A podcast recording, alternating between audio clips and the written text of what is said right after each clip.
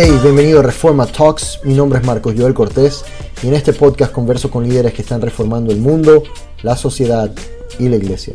Si puedes calificar este podcast, dejar alguna reseña para que podamos llegar a más personas. Espero que disfrutes este episodio tanto como yo lo hice. Un abrazo. ¿Cómo estás? Muy bien, muy bien, muy bien. Qué placer, qué placer tenerte por aquí. Sí, igual. Para mí es un honor, que es un honor poder compartir contigo hoy. No, no, no, el honor es de nosotros, es mío, este, de mi esposa. Cuéntanos desde dónde nos estás hablando. Mira, yo estoy ahorita en Maracaibo, Venezuela, Estado Zulia. Eh, estamos acá porque, bueno, mira, no es por cuarentena ni por nada, sino porque, bueno, Dios nos, nos, coloca acá y estamos sirviendo todo acá y estamos, estamos felices. Este, es un reto, no para nadie es un secreto que, Venezuela ahorita es un reto de fe para todos, en especial para los ministros y bueno, en realidad para cualquier persona. claro, claro. Este, estamos viviendo no solamente un tiempo hermoso, sino estamos viendo también el cumplimiento de muchos sueños por medio de la fe. Creo que, creo que las personas que nos hemos quedado en Venezuela estamos viviendo absolutamente de la fe. No hay, no hay otra de la fe. Bueno, brother, este, yo, le, yo te digo brother porque te siento hermano, ¿no? No lo hago en ningún momento. A veces me dicen, no, llámalos pastor, y sí, bueno, eres, pastor, obviamente. Mira, eh, bueno, bienvenidos a, a, los que, a todos los que se están conectando y los que van a ver esto pregrabado, Reforma Talks. Lo que yo llamo Reforma Talks, que es un proyecto que empieza eh, queriendo cambiarle a la gente la perspectiva del cristianismo, de la iglesia y de los cristianos la idea es conectar y establecer relación y escuchar a los distintos líderes que están ayudando a que eso sea una realidad, a transformar, a reformar a las personas, al cristianismo y a la iglesia. Y cuando digo eso, no digo una nueva teología o filosofía o una nueva forma de ver las cosas, sino más bien volver al origen, al por qué estamos haciendo lo que hacemos, eh, porque creo que sí se, se ha deformado en el camino, ¿no? Este, este es el episodio número 5 con Jesús Miguel Oficial. Él es eh, cantante, pastor, eh, algunos lo podrían decir dentro de nuestro mundo evangélico, eh, salmista. Y bueno, es una persona que admiro desde hace tiempo y que la sigo desde hace tiempo. Si, te, soy sincero, llegué a ti por el gran Jesús Laya. Él como que puso algo por ahí de ti y yo dije, me llamaste la atención me parece una persona extremadamente genuina y apasionada. Este, cada post que haces, cada historia que haces, la haces desde un lugar de mucha esperanza, de mucha alegría, y eso a veces no es tan común. Eh, cuéntanos un poquito, ya nos dijiste que estás en Maracaibo, Venezuela, que estás sirviendo ahí. Eh, tú sirves en una iglesia que se llama Impacto de Dios. Impacto Impacto de Dios. Ok. Y eres el líder del Congreso Valientes, que es un, eh, me, parece a mí, yo escuché este Congreso hace dos o tres años, que es un Congreso bastante conocido ya en, en Venezuela.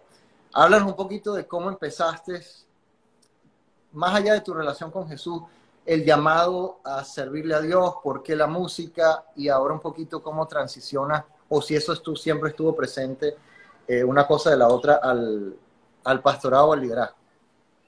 Bueno, mira, este, cuando comencé en la música, eh, yo comencé sirviendo a Dios mm. en la música, bien, en los worship team de la iglesia, empecé a administrar desde, desde, joven, desde muy pequeño. Bueno, yo soy joven, lo que pasa es que Tranquilo, estoy, llevado. no, no, eres súper joven. Este, bien, pero yo soy joven. Eh, pero desde que era muy chamo, eh, bien, yo comencé a a trabajar en la iglesia, sirviendo en todas las áreas que me colocaban, ¿bien? Luego, eh, se me da la oportunidad, o Dios me da la oportunidad de empezar a ser, eh, digamos, el pastor de la alabanza o el líder de alabanza de la iglesia donde yo estoy, en general, ¿bien? Y ahí comencé, digamos, a pastorear. La iglesia donde yo me formé nunca formó a personas, valga la redundancia, nunca formó a personas solamente para que ejercieran un área de servicio, sino para que ejercieran su pastorado. Bien, nos enseñaron desde muy jóvenes que el servicio no era suficiente, sino que todos debíamos ejercer el gran llamado que era ir y predicar el Evangelio. Entonces siempre estuvo muy presente eso. Ahora, eh, luego que yo lanzo el disco, luego que, que bueno, que Dios me permite, eh, digamos, eh, hacer cosas muy hermosas a través de la música, ¿no? Que, que he vivido, porque me siento muy honrado por eso.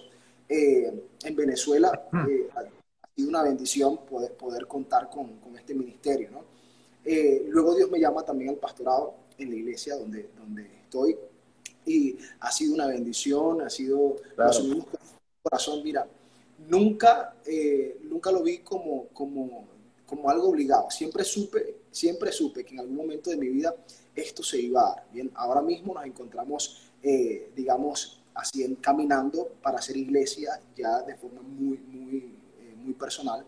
Bien, oh, ahorita nos encontramos haciendo nuestros grupos de discipulado, organizando la gente de nuestra zona, conectándonos con distintas, distintas familias. Obviamente por el tema de la cuarentena, del distanciamiento social lo hemos hecho muy, digamos, muy prudentemente, pero eh, sin embargo no nos, no nos hemos tomado las cosas a la ligera. Lo hemos hecho poco a poco, quizás si no hubiese pasado la cuarentena ya hubiésemos arrancado, pero poco a poco hemos ido consolidando, eh, digamos, cada ladrillo, cada eslabón. Cuando dices de manera personal es, estás lo que llamamos nosotros plantando una nueva iglesia. Creo que eso fue lo que te entendí en línea, ¿sí? Sí, sí estamos ahorita ya eh, eh, hacia ese, hacia, digamos, hacia esa meta. Bien, esa meta, inicio de año, obviamente las cosas han cambiado. Tú como eh, pastor principal, ¿sí? Sí, exactamente. Wow, wow. No sabía, ok.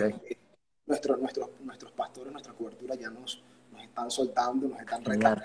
Este, y eso hace una bendición porque, donde, mira, la iglesia donde yo estoy, el lema de la iglesia es impacto de Dios donde tus sueños se hacen realidad.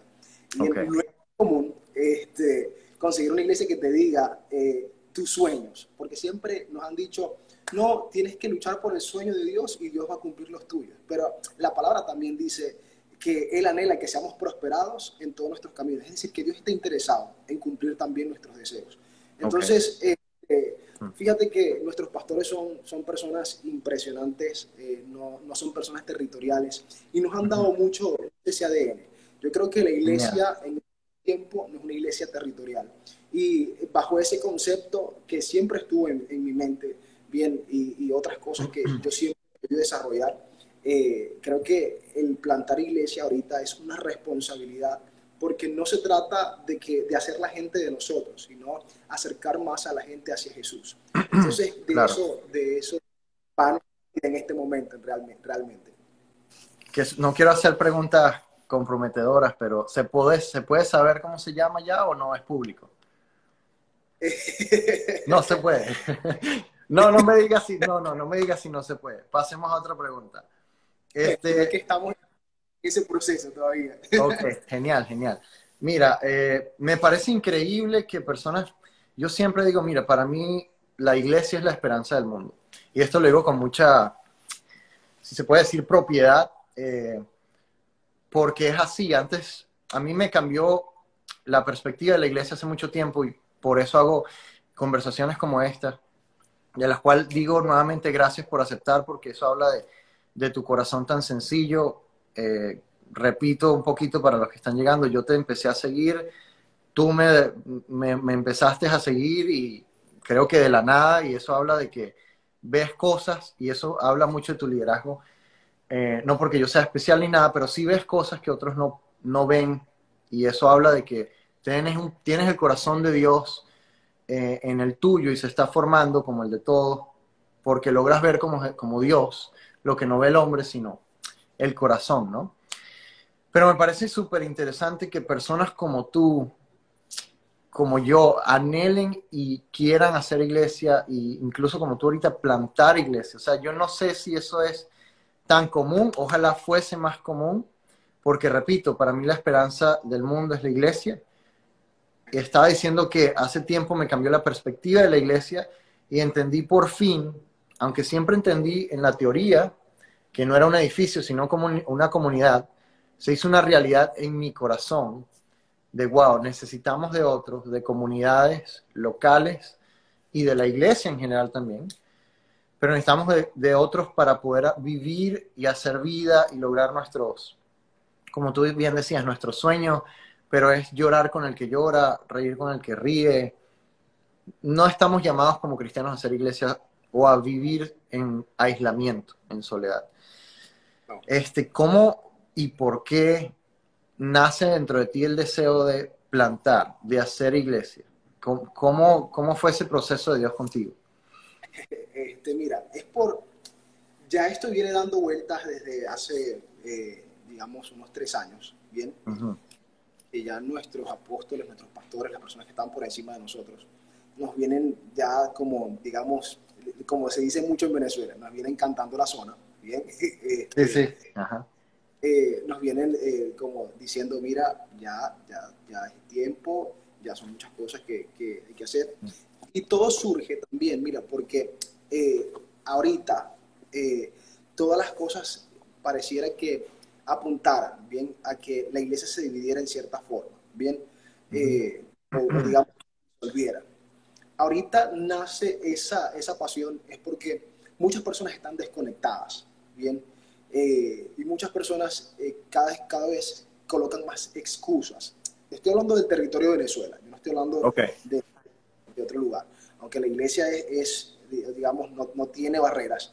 En uh -huh. Venezuela eh, es un poco por el, por el hecho de que, mira, acá eh, hay un tema, un tema económico que no lo podemos negar, bien, no sí. podemos negar, hay muchas cosas que, que y no todas las personas tienen las posibilidades de, de estarse moviendo en trayectos largos. La iglesia donde yo estoy queda bastante retirada de la ciudad. Yo queda en San Francisco, bien retirado, vía la Yo okay. vivo en Maracaibo, la zona norte. Es decir, eh, eh, el trayecto son como, es como...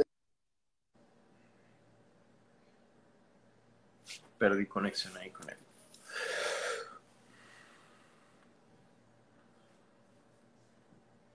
Vamos a esperar un momentico que se perdió la conexión. En un segundo seguramente vuelve.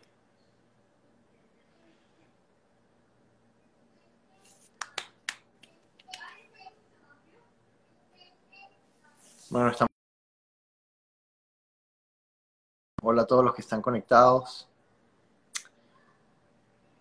Perdimos a Jesús. Vamos a ver si se vuelve a conectar un momentico y volvemos a la, conversación.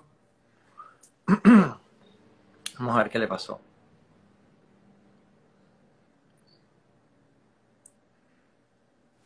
Hola Lisbeth, ¿cómo estás?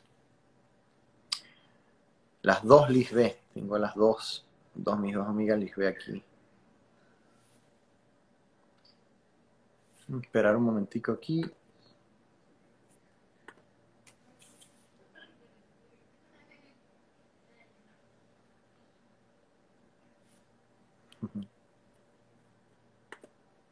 Bueno, estamos hablando con Jesús Miguel Oficial. Sí, recordemos que la señal de internet y los apagones en Venezuela. No sé si fue eso. Eh, Vamos a ver, voy a darle, vamos a darle un, unos cinco minutos, este, para ver si vuelve por ahí. Los apagones, sí, para los que no saben, en Venezuela hay bastantes eh, apagones y, y, se va la luz, pero aquí estoy de nuevo, me dice Jesús. Ya lo estoy, ya que él fue el que me hizo el request, vamos a ver. Llegó, me dicen por ahí. Vamos a ver si fue eso, si no, no. Pero comprendemos, comprendemos. Amigo. Aquí, mira, esto es normal. sí, sí, tranquilo, no te preocupes. Me imagino que te pasó lo mismo con Jesús Laya. Sí, sí, me, me, pasaba por, por momentos. Me decías que, estaba, que tú vives en la zona norte y que es un poquito complicado llegar a... Mira, retirado. Las personas que están fuera de sabemos que 40 minutos, una hora para, para transitar no es nada, es el diario vivir, ¿bien? Pero en Venezuela, este, el tema gasolina, el tema, el tema transporte, eh, es, es, un poco complicado. Entonces, el, el ahorita hacer, eh, digamos, reuniones en la zona norte, ¿bien? Es primordial para nosotros, ¿bien? Eh, okay. todas las personas que están acá y que no quieren trasladarse hacia, hacia la zona sur. Entonces, bueno, lo estamos haciendo de forma muy progresiva, de forma muy, muy, digamos, con mucha prudencia, pero lo estamos haciendo. Ahora, el, el fin de todo esto es al terminar la cuarentena, bueno, esperar que Dios nos dé todo para, para, iniciar. En realidad lo tenemos todo, porque yo creo que, que, para hacer iglesia no necesitas una estructura, no necesitas nada, sino necesitas la pasión, necesitas el llamado, necesitas este, eh, lo que está en tu corazón, lo que está en Lo que nadie te puede dar es lo que necesitas. Y, y eso es lo que nadie nos puede dar, que es el llamado, la pasión, el amor hacia las personas y la compasión. Es lo que, lo que está en nuestros corazones ahorita. Genial. Entonces ahorita estás como en el proceso de grupos pequeños, de más, más uno con uno, por todo este tema de la cuarentena. Este, vamos a saltarnos un poquito la, la, estructura que tenemos preparada, pero no hay problema. ¿A qué, ¿Cómo es hacer iglesia en Venezuela? No solamente con todo lo que está sucediendo, porque ya tú estás haciendo iglesia. O sea, ya tú, ya, ya usted, ya tú eres parte de una comunidad, así, así no tengan el edificio como dijiste tú, así no tengan la estructura o el sonido, etcétera. Eh, cómo es hacer iglesia, no solamente con, con todo este problema del COVID-19, sino antes de esto, con lo que estás diciendo, el tema de la gasolina, etcétera. Más allá de lo que ya me contaste, obviamente la gasolina, la, la, gente le cuesta llegar a los lugares. ¿Qué puedes ver en el corazón del venezolano? ¿Sigues viendo? Y del venezolano tal vez que a pesar de ser cristiano o a pesar de tener a Jesús, este, entra en desesperanza según tu perspectiva, obviamente debe ser mucho más fuerte que en otros países. Este, vamos a, resumir la, pregunta así. ¿Qué hay en tu corazón en este tiempo con respecto a todo lo que está pasando? ¿Qué crees, a, lo, a dónde crees que Dios está llevando a la iglesia en Venezuela? ¿Y cuál crees que es uno de los mayores retos ahorita tuyo como pastor por vivir en este tiempo específico? Mira, yo creo que no es el hecho de vivir en Venezuela, ¿no? Nosotros estamos en Venezuela porque no hemos recibido, eh, hemos recibido invitaciones ¿bien? para estar fuera del país, hacer ministerio y hacer pastorado, hacer iglesia en otros países, ¿bien? Pero no hemos recibido en nuestro corazón, eh, digamos, esa confirmación de parte de Dios para irnos. Ahora, yo siempre estoy, yo estoy claro en algo. Cuando Dios no habla, es porque es no. Cuando Dios guarda silencio, es un no. Bien. Eh, y, fíjate que, ¿cómo es hacer iglesia en Venezuela? Podrá sonar cliché, podrá sonar de muchas formas, pero es impresionante, impresionante lo que se vive acá. Lo que, lo que, lo que se vive en Venezuela no se vive en otro, en otro lugar. Te lo digo porque, por gran humildad, no, lo digo con, con, ningún tipo de ego. He podido visitar otras no, eh, y, y he estado en iglesias hermosas, pero lo que Dios le ha regalado a Venezuela en este tiempo es impresionante.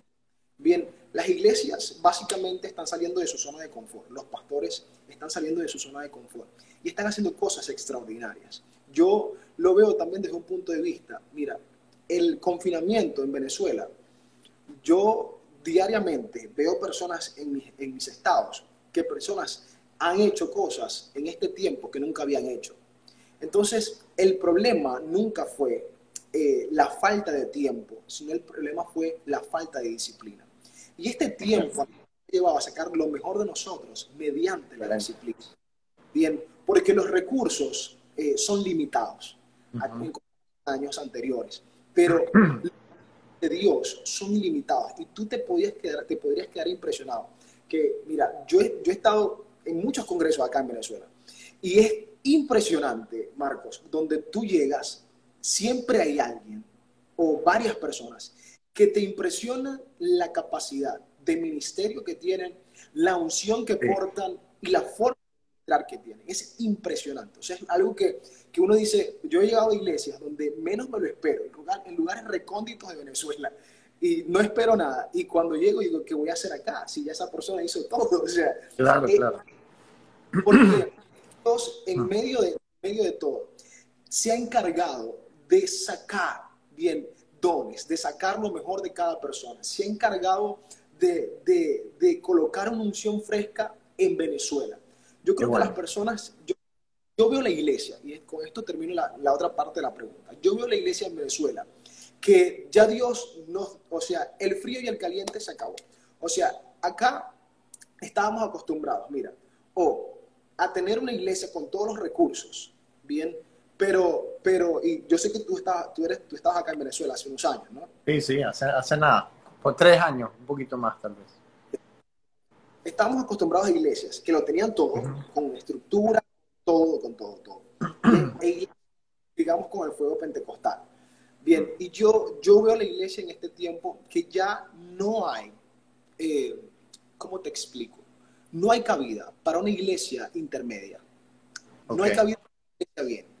O sea, ¿cómo es una iglesia bien? Una iglesia que funciona con una infraestructura, digamos, tienes todo, no solamente una estructura, sino que tienes una visión que te respalda y te sostiene las personas. Ya no cabe en Venezuela. En Venezuela o estás encendido en el fuego o mueres lentamente. Porque cuando tú estás encendido en la pasión con Dios, tú innovas. Porque, mira, yo creo que el peligro de no innovar siempre va a ser que empiezas a desaparecer lentamente. Y la siguiente es innovar en este tiempo, porque si no, iban a desaparecer. Yo recuerdo que uno de mis mentores, yo, yo, yo considero varias personas que son mis mentores, que les, les, amo, y no precisamente son mis pastores, son grandes pastores a nivel mundial, pero son mis mentores. Bien, una vez, hace como siete años, él me dijo, Jesús, yo estoy preparado para que nos quiten, nos quiten la iglesia. Y yo me quedé, yo me quedé en ese momento, y dije, ¿cómo así?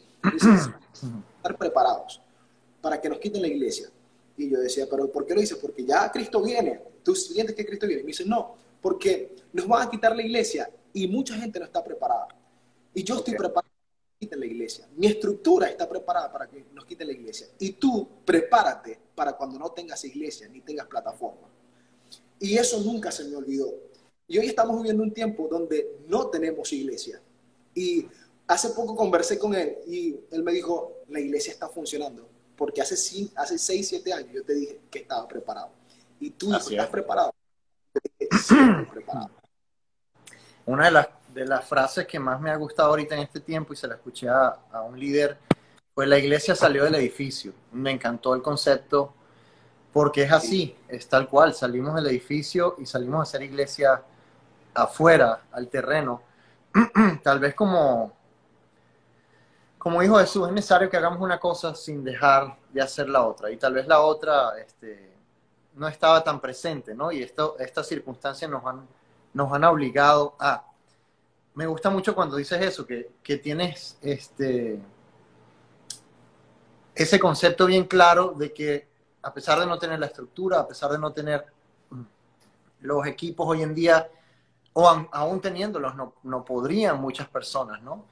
Eh, y hay gente súper, súper creativa y que, como lo dijiste muy, de una forma muy acertada, los que no son creativos están muriendo. Yo creo que Dios siempre nos ha llamado a ser creativos. Yo me quedo impresionado, seguramente es el caso contigo cuando veo los videos de, de Jesús Laya y de otras personas, cómo eh, eh, ellos mismos lo, lo exponen, ¿no? Tal vez si no, no me diera cuenta de cómo usan una cámara por acá y, hacen toda una producción este, que a veces es envidiable hasta para otros países y te preguntas, wow, o sea, la pasión que ha puesto ahorita Dios por la excelencia, aún en tiempos de crisis, si se puede decir así, es impresionante.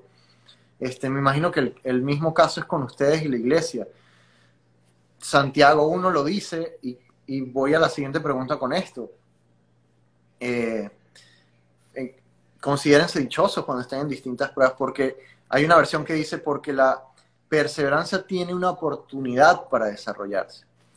Eh, lo que tú decías es la disciplina, o sea, tal vez todos tenían eh, el corazón, etcétera, pero faltaba esa disciplina para hacerlo. Una de las cosas que a mí como joven, antes, aunque ahorita ya no estoy tan joven, pero sí, crecí en la iglesia igual que tú.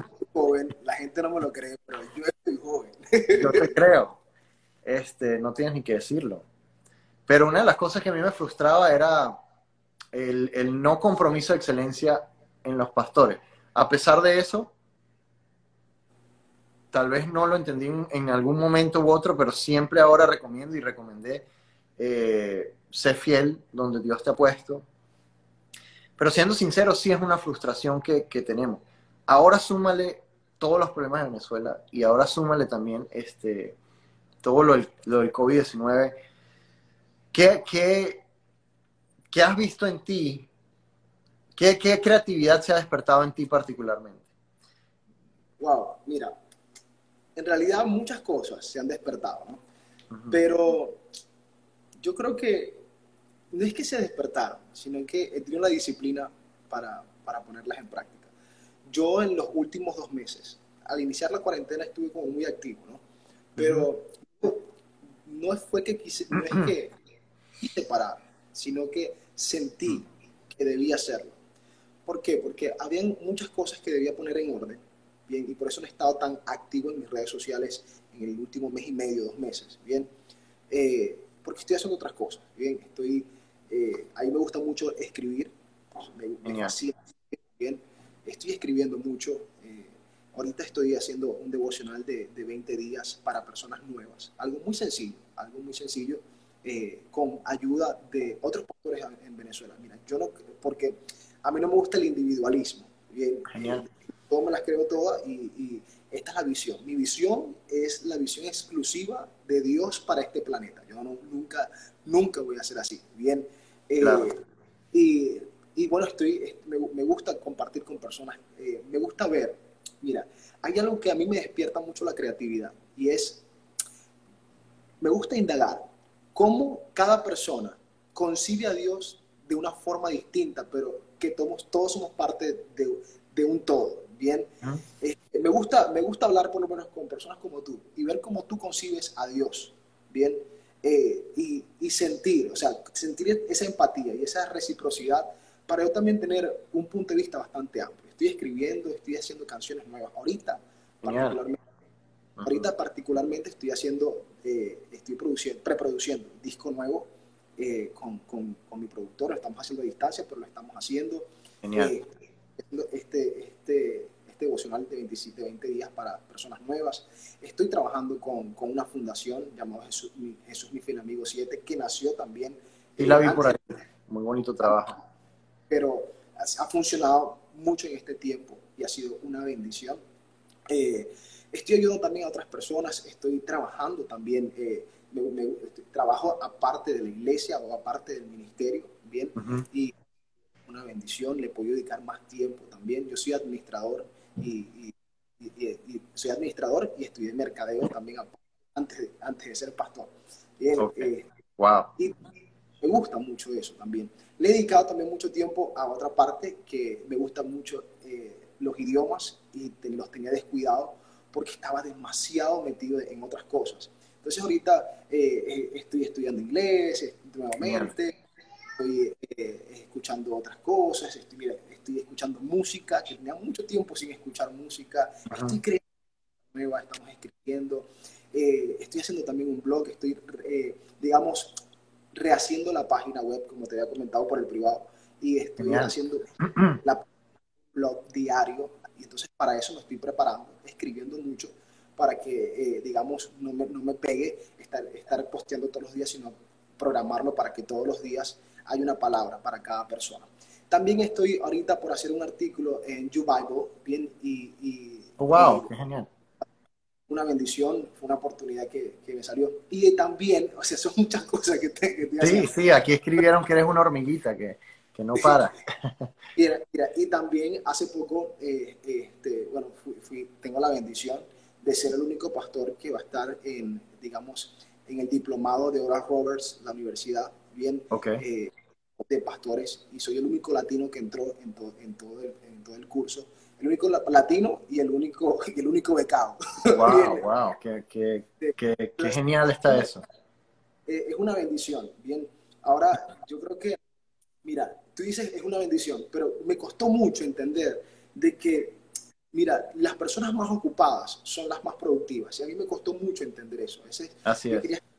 A veces tenía una hora y la quería descansar. Hoy, hoy yo quería descansar y, no me dio tiempo de descansar.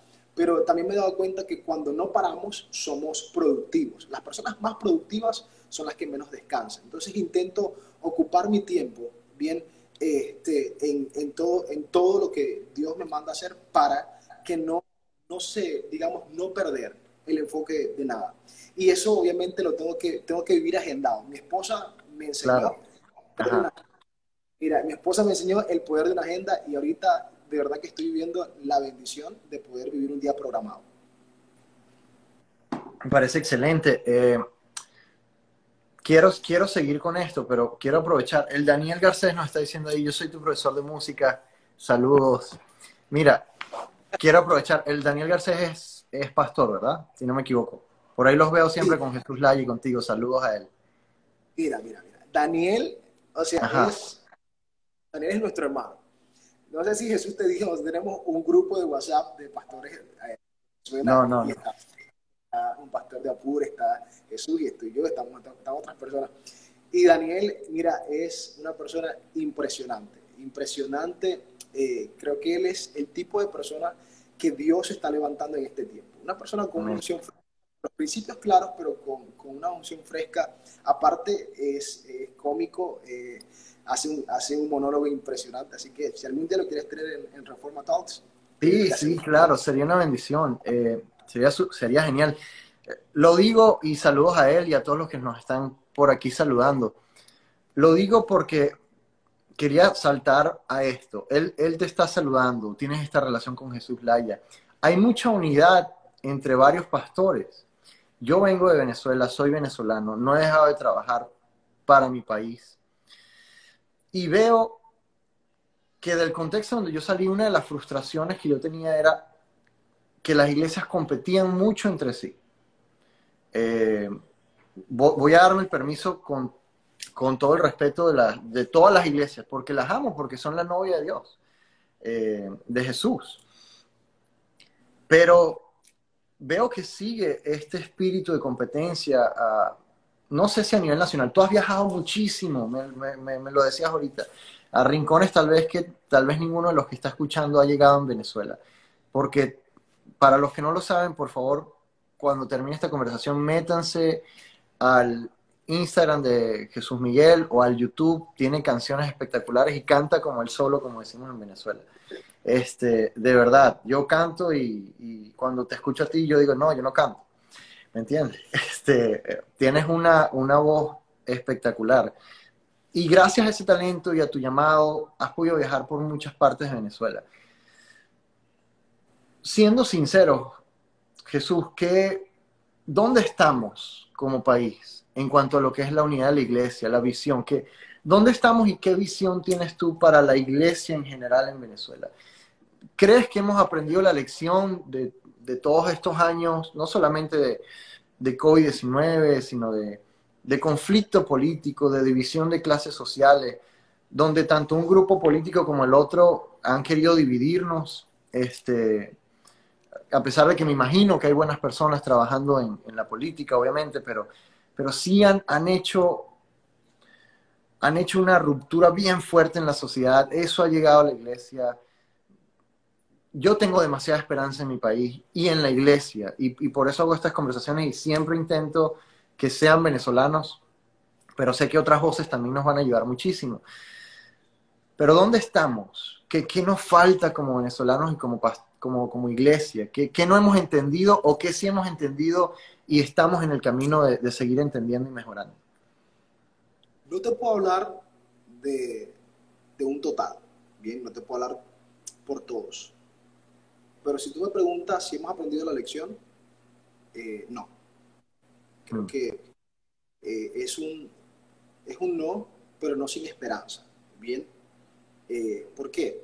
Porque todavía es mayoría la iglesia territorial, bien, mm. más que la iglesia. Y mientras que eso no se rompa, obviamente muchas estructuras no, no se van a romper. Bien, y yo, yo, yo particularmente, mira, siempre he creído en la unidad. Yo, me, yo estuve, estuve, hace años bien y envuelto en algo que era muy exclusivo. Bien, y yo no creo en la exclusividad. Yo no creo que Dios sea un Dios exclusivo. Yo no creo que, que, que Dios sea un Dios que solamente bendiga eh, la visión de una persona, la forma de una persona. Eh, no, yo creo que Dios nos ha llamado a todos con una gracia, con, nos ha llamado a, hacer algo especial en el reino. Y cuando nos unimos, bien suceden cosas hermosas. Tú sabes que una de las cosas que yo hago en el Congreso y que, lo hacía cuando lo estaba haciendo, mira, nunca colocamos el logo de nuestra iglesia, nunca. Porque yo dije, eh, y no fue que lo dije, sino que Dios me lo ministró de esta forma. Yo no puedo hacer algo bien pensando que va a beneficiar a mi iglesia. Si yo voy a pensar en que beneficia a mi iglesia, lo hago en la iglesia y ya. Pero si yo voy a hacer algo para la ciudad, ir todas las iglesias. Bien, yo no puedo hacer un congreso de 7 mil personas, de 8 mil personas que no que iban al congreso, y decir, bueno, ahora todos vayan para mi iglesia. Uno, porque o sea, si todas esas personas se mudan a mi iglesia de un día para otro, eh, la iglesia colapsa. Con, el nivel de estructura colapsa. No estoy preparado. Tú sabes que el primer valiente que nosotros hicimos, nosotros, eh, yo llamé y fui, yo personalmente y entregué cartas a muchas iglesias en Maracaibo, en el Zulia, eh, y fue algo muy lindo. Yo personalmente como pastor y como organizador del, del Congreso. Y muchas personas lo recibieron, otras organizaciones no lo recibieron, no nos apoyaron, bien, y no, no, yo no me quedo por el no, bien. Muchas personas me dijeron, así muchacho, eh, yo creo que no alquiles el palacio completo porque el palacio de eventos es el, lugar más grande para hacer eventos en Maracaibo, porque te va, yo, hice, yo he hecho eventos allá y nunca se me ha llenado, así, así fue, fue heavy, lo, que viví. Bien, pero algo que entendí y que, y que mi esposo una vez me dijo, yo me monté una vez en el carro, chamo, y con, con, tristeza. Mi esposo dijo, si tú vas a comenzar de esa forma, me avisas y no hacemos nada. Porque si te vas a quedar por los no, o sea, me avisas y vamos. Y, pero si lo vas a hacer, te bajas y, pagas, y pagas el palacio completo, arriba y abajo. Y así lo hice. Y se llenó, pero no cabía la gente. Ahora, ¿qué hicimos nosotros, eh, Marcos? Nosotros repartimos folletos y en los talleres hablábamos y le preguntábamos a las personas dónde estaban ubicados y les dábamos la iglesia más cercana, que no era nuestra iglesia, que no, era, no estaban bajo nuestra cobertura, sino iglesias que, que, querían sumarse a la visión. Porque la idea no es decir que yo quiero que mi iglesia se sino quiero que la gente se salve. Quiero que la gente conozca de Jesús. Quiero que la gente sea transformada. No importa si es en esta iglesia o en aquella. No importa dónde sea, sino quiero que la gente sea salvada. El problema es que a veces queremos que las personas sean nuestras, en vez de decir queremos que la gente sea tuya, Dios. Entonces, yo, estoy claro, que hay mucha gente que yo voy a no va a estar en mi iglesia, yo voy a formar, no va a estar conmigo de por vida. Hay gente que Dios me va a permitir dar a luz espiritualmente para que vuelen, Bien, y esto se, esto, esto se trata, o sea, la, la, la misma gallina, la misma, el mismo águila, cuando ve que los polluelos tienen mucho tiempo en el nido, eh, hace que, sus que, que sus polluelos vuelen, porque necesitan volar. ¿Cómo yo pretendo tener todas las personas dentro de mi saco y no permitir? Yo creo que una de las cosas que a ti marcó es la misma, la misma cosa que a muchas personas les ha dolido y les ha marcado. Es... Oh, tiene que decir eso. Aló, aló. Vamos a ver si se mejora un poquito.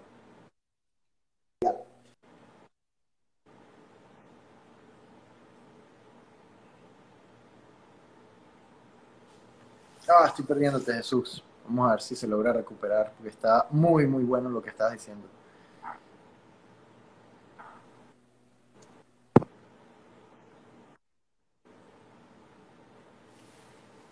Vamos a esperar un poquito.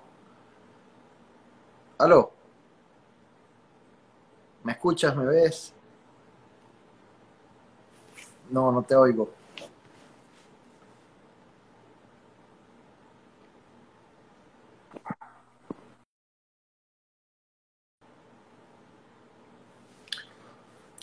Ok, bueno, como decíamos, el Internet en, en el país, en Venezuela, no es este, el más óptimo, también hay apagones de luz, pero ya se va a unir. Creo que se desconectó a, a propósito para poder conectarse de nuevo. Vamos a esperar.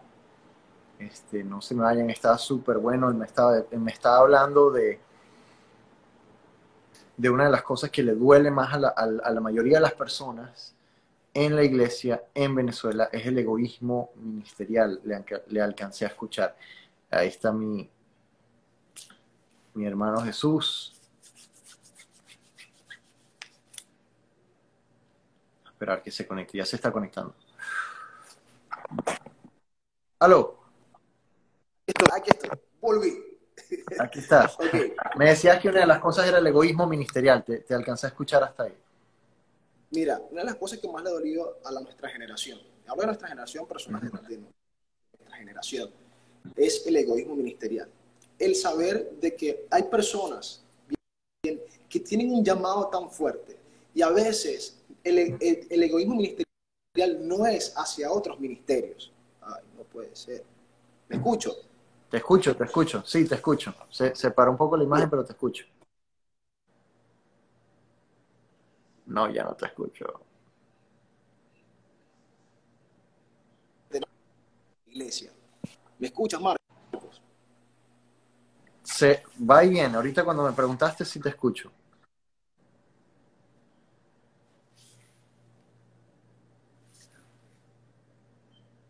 Para conectarme nuevamente.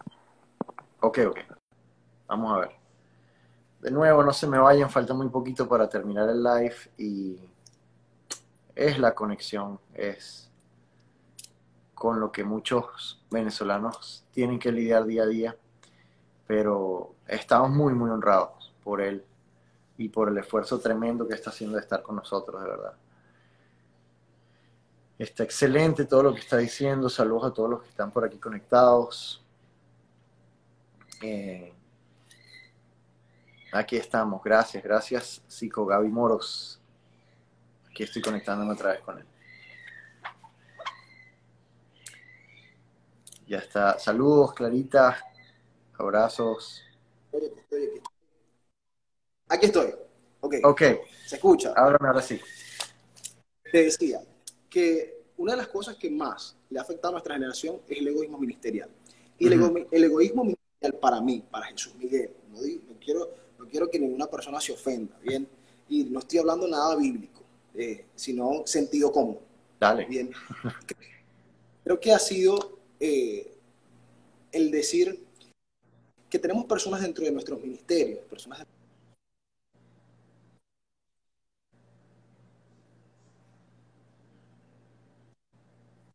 damos la oportunidad. Queremos siempre tenerlos debajo de nosotros, como, como si fuese una carta asegurada para nosotros. Y yo creo que eso le ha hecho mucho daño el no apoyar los ministerios, el no apoyar el llamado que tiene tu hijo espiritual, el no, llamar, el no apoyar el llamado, digamos, artístico que tiene, que tiene tu hijo, que no tiene que el, llamado bien que, que, tiene personas dentro de la iglesia y que no son precisamente las que tú quieres que tengan ese llamado, porque eso también sucede. A veces queremos colocar personas en lugares que no, que no deberían estar. Bien, y eso creo mucho daño a la iglesia en este tiempo. Por eso es que yo creo, mira, yo creo por eso totalmente que uno, los ministerios no se heredan. Eh, yo, si mi hijo no quiere ser ministro, no quiere ser salmista, no quiere ser músico, él quiere ser astronauta, que mi hijo sea lo que él quiera ser. Bien, no es que, bueno. o sea, con esto no estoy que apoyo, que apoyo nada, no. Si él quiere, ser contador, si él quiere ser astronauta, chévere. Yo le voy a dar los principios y la palabra dice que el que instruye al niño en sus caminos, el que, el que instruye al niño va a ser pastor igual que tú o va a ser salmista igual que tú.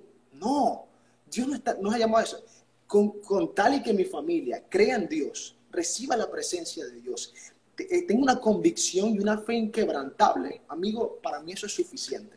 Y entonces, este, yo desde ese punto de vista, yo creo que ayudar también a sanar muchas cosas que durante mucho tiempo se hizo mal. Ahora bien, eh, por esas cosas no hemos aprendido. Ahora, este tiempo nos ha resetado a todos. La cuarentena, el COVID nos reseteó. Esto es controversial y a mí no me importa dale, que la gente piense, o sea, de verdad, hay muchas cosas que, que las mentes religiosas no pueden, no pueden entender y no, no tengo problema con que no me entiendan tampoco. Bien, este, pero tú sabes, Marcos, que la palabra dice que ni las hojas de los árboles se mueven sin la voluntad de Dios. Y si Dios permitió que en este tiempo la iglesia cerrara su estructura y que volviéramos a las casas, Marcos, es porque no todo lo hicimos mal, pero tampoco todo lo estábamos haciendo. Entonces Dios quiere que en este tiempo nosotros miremos más allá, miremos la iglesia internamente. Yo particularmente, hay muchas cosas que Dios está tratando conmigo personalmente en este tiempo, pero tengo que permitirle a Dios que entre a esos lugares oscuros donde nunca le permitimos que él entrara.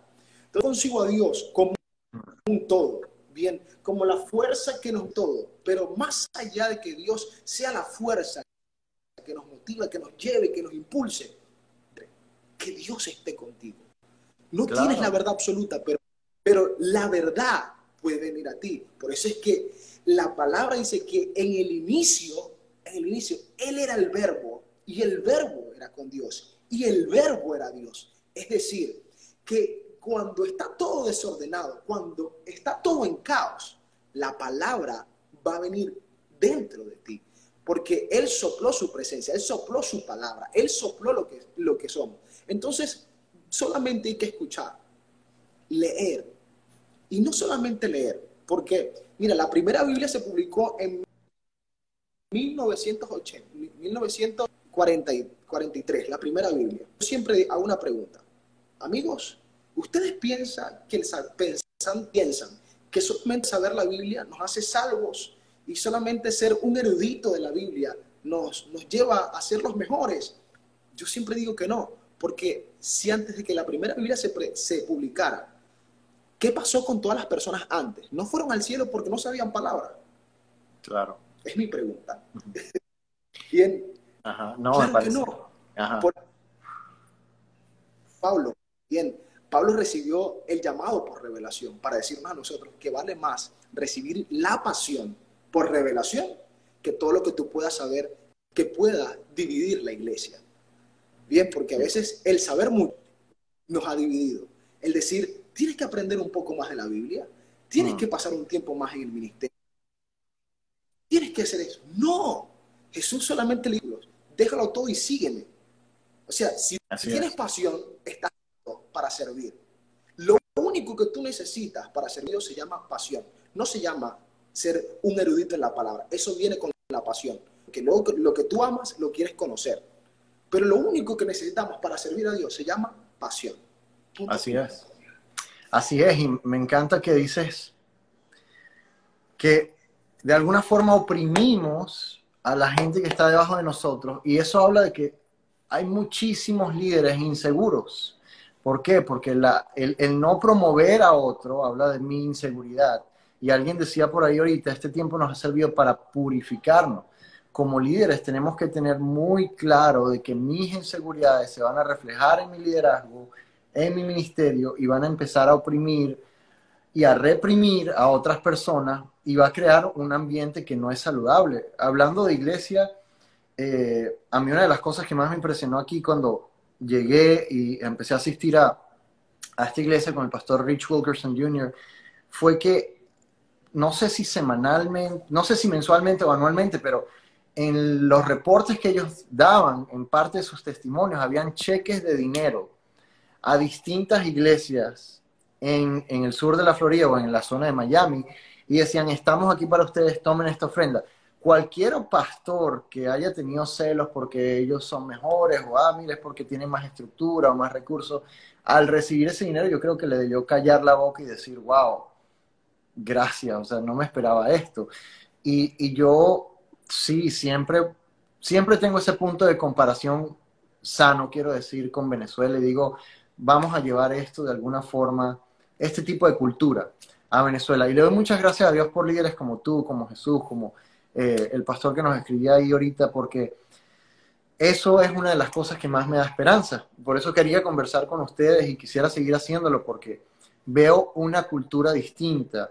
Y aunque sé que el cáncer crece, en un ser humano, por lo general, si, si, si hablamos de, de algo que está sano y vivo, también va a crecer. Pero muchas de las cosas que están enfermas, con sus excepciones, no crecen, sino que se estancan, empiezan a oler mal, pero todo aquello que está sano crece.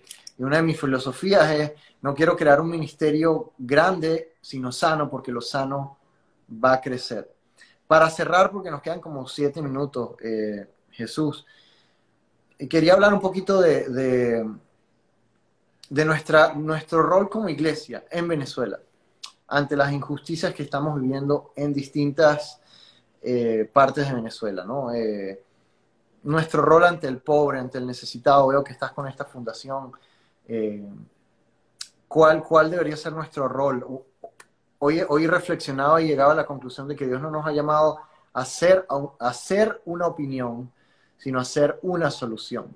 El que está sin poder comer, el que está hambriento, el que está siendo eh, rechazado por su condición social o su color de piel, o digamos a nivel global, pero llevándolo a Venezuela, no quiere tu opinión política, no quiere que le digas, quiere que tú seas una solución. Y yo creo que eso nos ha llamado Dios. Tú estás en esta fundación, ¿cuál, cuál es nuestro rol como cristianos ante las injusticias de, de la sociedad y del mundo?